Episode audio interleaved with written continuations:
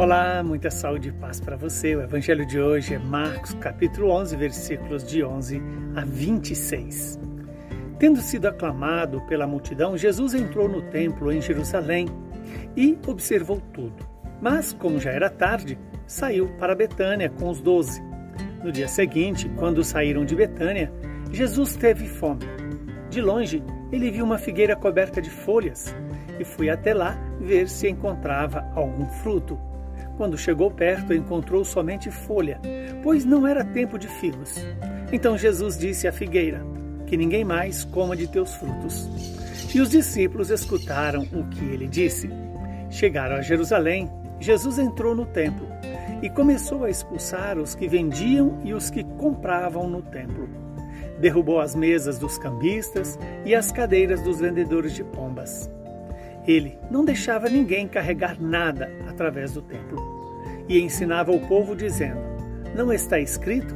Minha casa será chamada casa de oração para todos os povos? No entanto, vós fizestes dela uma toca de ladrões. Os sumos sacerdotes e os mestres da lei ouviram isso e começaram a procurar uma maneira de o matar. Mas tinham medo de Jesus porque a multidão estava maravilhada com os ensinamentos dele. Ao entardecer, Jesus e os discípulos saíram da cidade. Na manhã seguinte, quando passavam, Jesus e os discípulos viram que a figueira tinha secado até a raiz. Pedro lembrou-se e disse a Jesus: Olha, mestre, a figueira que amaldiçoaste secou. Jesus lhes disse: Tende fé em Deus. Em verdade eu vos digo: se alguém disser a esta montanha, Levanta-te e atira-te no mar, e não duvidar no seu coração, mas acreditar que isso vai acontecer, assim acontecerá. Por isso eu vos digo: tudo o que pedirdes na oração, acreditai que já o recebestes, e assim será. Quando estiverdes rezando, perdoai tudo o que tiverdes contra alguém, para que o vosso Pai, que está nos céus, também perdoe os vossos pecados palavra da salvação. Glória a vós, Senhor. Que esta palavra se cumpra em nossas vidas, em nosso favor e nos conduza à vida eterna. Estamos diante de uma palavra que traz alguns ensinamentos importantes para a nossa fé, ou seja, alimentos. Alimentos para eh, deixar-nos conduzir pela vontade de Deus. Quando Jesus vai até o templo e observa tudo, mostra aqui para nós o cuidado que Jesus tem com o lugar onde Deus se faz presente. A casa de oração. Jesus chama a atenção que o templo deve ser uma casa de oração. Por isso, a importância do silêncio no templo, daí a importância da nossa presença consciente no templo.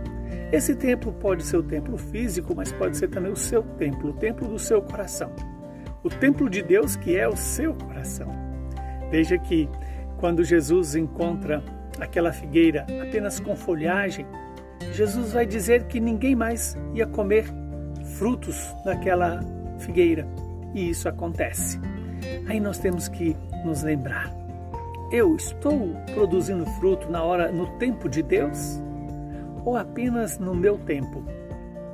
Produzir fruto, qual fruto? O fruto do amor o fruto de vida eterna, os frutos do Espírito, que não são produções minhas, mas eu preciso permitir que Deus os produza em mim, pela própria força do Espírito. Que hoje Deus nos dê essa graça de produzir os frutos no tempo que Deus deseja, não no meu tempo, não no seu tempo. Outro ensinamento importante é que Jesus chama atenção para não transformar a casa do Senhor em lugar de comércio, de compra e venda, para que o dinheiro não seja o centro das relações das pessoas no templo, mas sim a relação mais importante seja a oração, o diálogo com Deus, o estabelecimento de amizade com Deus, o respirar do Espírito em Deus. Que hoje eu e você possa, possamos juntos transformar o meu e o seu coração no verdadeiro templo onde o Senhor seja amado, adorado, reconhecido, louvado, glorificado. Por fim, o ensinamento fundamental deste evangelho é quando Jesus vai nos dizer né, que é, é, vai nos convidar a ter fé em Deus. Quando Pedro vê que aquela figueira tinha secado até a raiz, e aí Jesus alerta, né? Tende fé em Deus. Lembra-te que quando se tem fé, a própria criação obedece o homem. Quando o homem não tem fé, as coisas é, dominam a pessoa humana. Quando então Jesus vai dizer, né? É, tudo que pedirdes na oração, acreditai que já o recebestes, e assim será. E esse acreditar, primeiro, pressupõe a atitude do coração, não é só uma atitude da razão. Acreditar é uma atitude da razão? Sim, mas é um dom do Espírito. Por isso que acreditar no que nós estamos pedindo que já vamos receber é primeiro conformar a nossa vida com a vontade de Deus. Por isso Jesus vai dizer, quando estiveres rezando, perdoai aqueles que tiverem alguma coisa contra ti, para que assim possa o Pai Celeste vos perdoe os vossos pecados. Que coisa bonita isso, né? Perdão é a base para uma oração efetiva, porque quando eu dou o perdão e busco o perdão, eu recebo. Quando eu não dou, eu não posso receber.